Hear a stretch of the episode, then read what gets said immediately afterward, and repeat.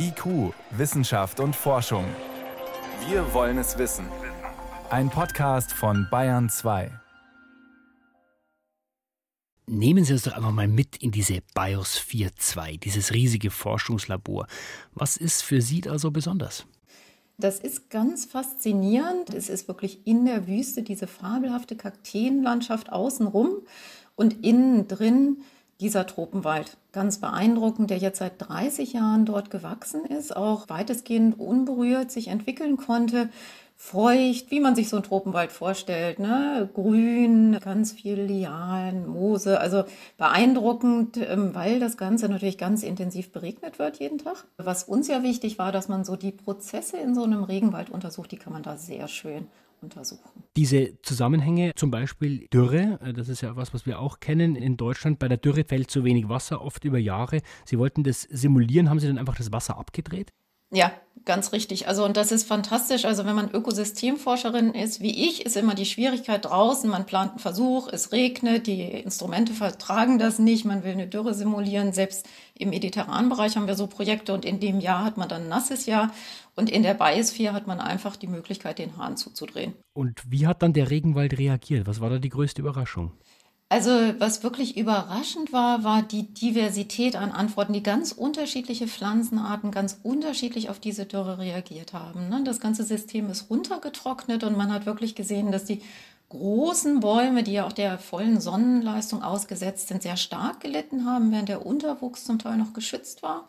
Und das ging dann so sukzessive, hat sich das ähm, weiter verstärkt. Und manche Baumarten, die vorher ganz produktiv waren, haben, also sah aus wie bei uns im Herbst haben auf einmal angefangen, die Blätter abzuwerfen und das in einem frühen Stadium der Dürre. Da haben wir uns eigentlich gewundert, dass die so schnell schon reagiert haben, ist aber auch eine Schutzfunktion, weil dadurch, dass sie dann weniger Blätter haben, auch wieder weniger transpirieren müssen, weniger Wasser verlieren und sozusagen das System auch äh, puffern vom Austrocknen. Sie haben auch den Kohlenstoffkreislauf untersucht mit äh, ganz speziellen markierten äh, Kohlenstoffteilchen. Können Sie uns kurz erklären, was man darin gesehen hat?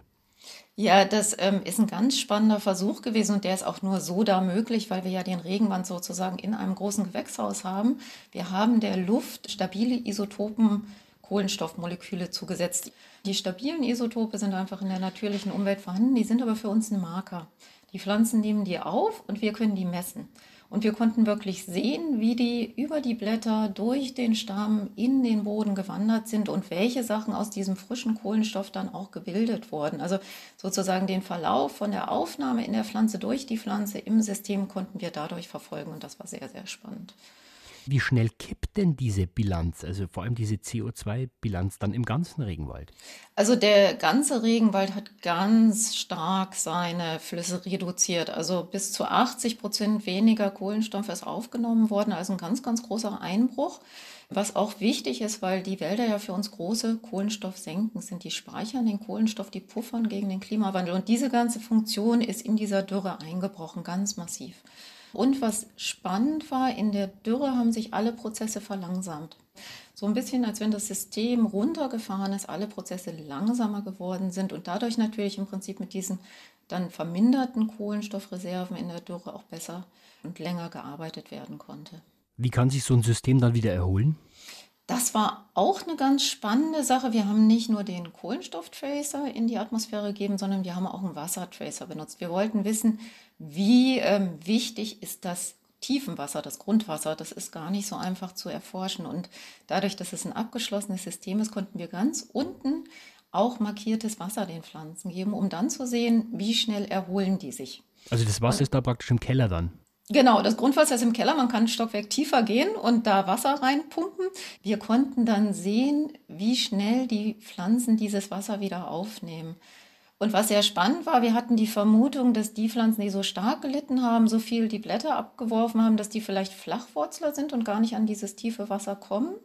Und tatsächlich haben wir gesehen, dass die Wurzeln bis ganz tief hatten. Also die konnten dieses markierte Wasser aufnehmen und es hat aber unheimlich lange gedauert, bis die das bis in die Blätter transportiert und wieder transpiriert haben. Also zum Teil vier bis sechs oder acht Wochen haben wir dieses markierte Wasser in den Bäumen hinterher gefunden, obwohl der Regen wieder da war, obwohl die Feuchte wieder da war. Also auch diese Erholungsphase ist doch lange. Das ist natürlich auch wichtig, wenn wir so extreme Dürren haben, dass die Vegetation lange braucht, um sich wieder zu erholen.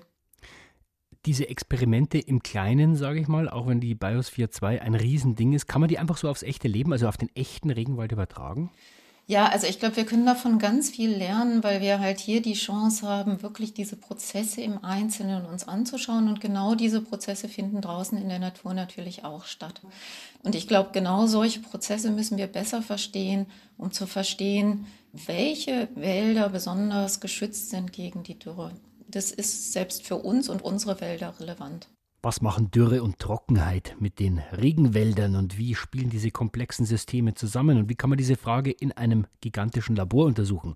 Das waren Einblicke von Professor Christiane Werner. Sie ist Biologin, Ökosystemforscherin an der Universität Freiburg. Frau Werner, ich danke Ihnen vielmals für das Gespräch. Herzlichen Dank.